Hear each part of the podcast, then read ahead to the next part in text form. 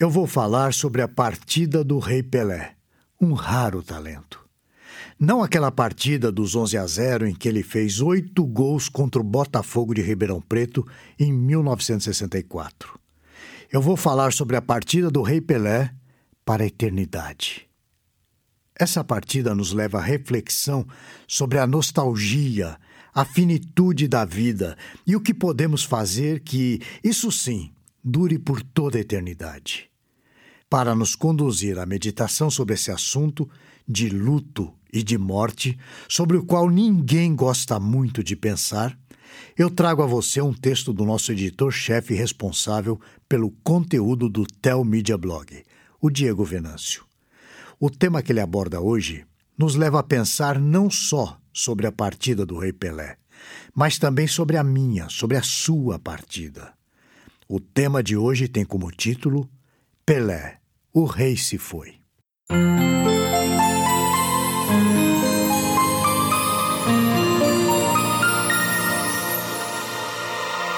Pelé, o rei do futebol, o atleta do século, se foi. No dia 29 de dezembro de 2022, já no apagar das luzes do ano, uma luz realmente se apagou a do Rei Pelé. Assim que eu soube do seu falecimento, eu tomei uma providência. Assisti o documentário Pelé Eterno para ter a dimensão de quem foi o atleta do século, já que eu não o vi jogar. Que eu me lembre, eu vi um jogo que ele fez em homenagem aos seus 50 anos na seleção brasileira. Eu me lembro do sentimento de querer que ele ficasse na seleção, jogando mais. Afinal de contas, ele era o maior. Ele estava bem fisicamente, mesmo aos 50 anos, mas somente na minha cabeça de criança aquilo poderia acontecer. Ver alguém como Pelé partir e assistir um documentário como esse nos enche de nostalgia.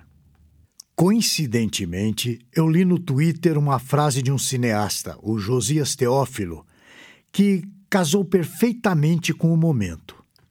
O post dele dizia o seguinte: A nostalgia é uma das emoções mais fortes que o ser humano pode experimentar. Nesse momento, eu pude entender perfeitamente essa frase.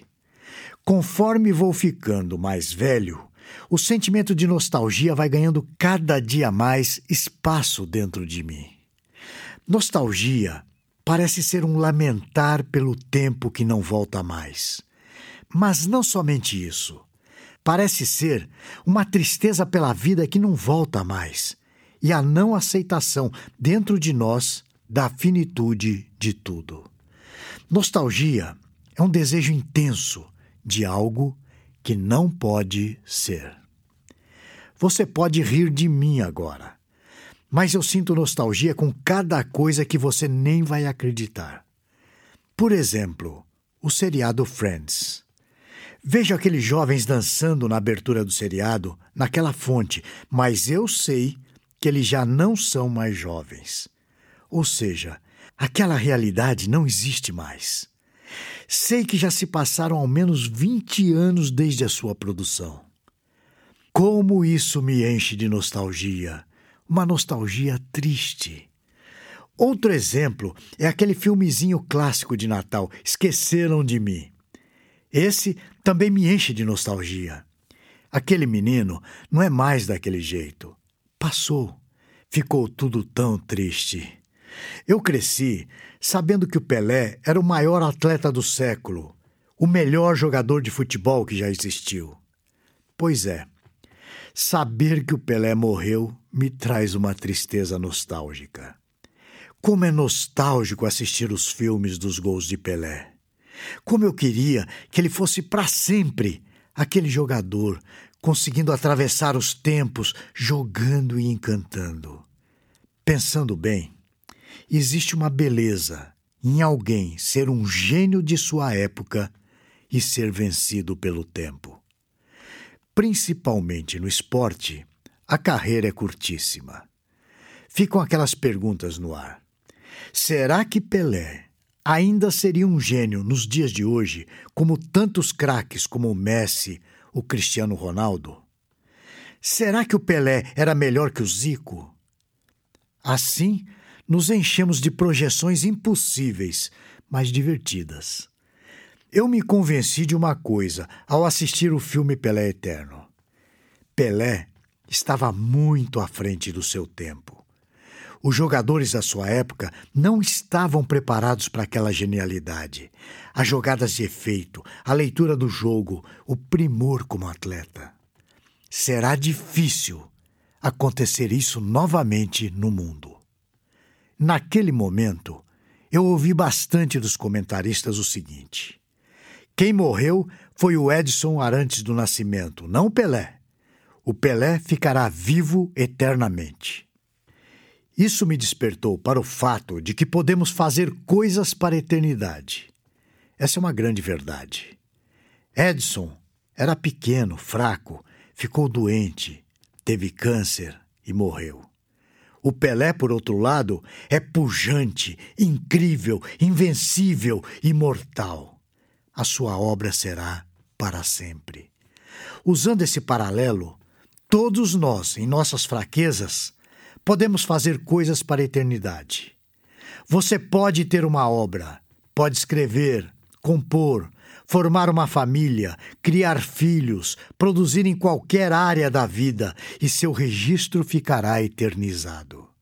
No entanto, eu creio que essas coisas são um tanto menores, pois podem inspirar homens e mulheres durante suas vidas a fazerem coisas humanas e terrenas. O que eu quero dizer é que podemos de fato fazer coisas que atravessarão a história do mundo. A melhor coisa que podemos fazer para a eternidade, após a nossa morte e o encerramento da história no mundo, é nos aliarmos às Escrituras Sagradas, à Palavra de Deus. O Senhor Jesus, no seu sermão escatológico, disse o seguinte: Passará o céu e a terra, porém as minhas palavras não passarão. Isso está registrado em Mateus capítulo 24, versículo 35. Se nos aliarmos às palavras de Cristo, certamente seremos lembrados pela eternidade. Sabe qual será a nossa maior obra? Será crermos e nos deleitarmos na obra de Cristo, no seu nascimento virginal, na sua vida perfeita, na sua morte vicária e na sua ressurreição gloriosa.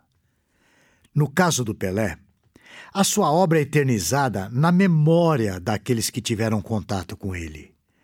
Daqui a alguns séculos, ele será lembrado, mas não com as mesmas emoções com as quais nós fomos tocados hoje. Digamos que a obra do Pelé será apenas a título de informação. Existe uma diferença brutal na obra que o nosso Senhor Jesus Cristo desempenhou. Ele não tocou, salvou, resgatou e mexeu com as emoções somente daquelas pessoas que estavam ali. Ele mesmo considerava ainda mais felizes aqueles que não participaram em loco da sua obra. Escute o que eu vou ler. Respondeu-lhe Tomé: Senhor meu e Deus meu. Disse-lhe Jesus: Por que me viste? Creste? Bem-aventurados os que não viram e creram. Na verdade, fez Jesus diante dos discípulos muitos outros sinais que não estão escritos nesse livro.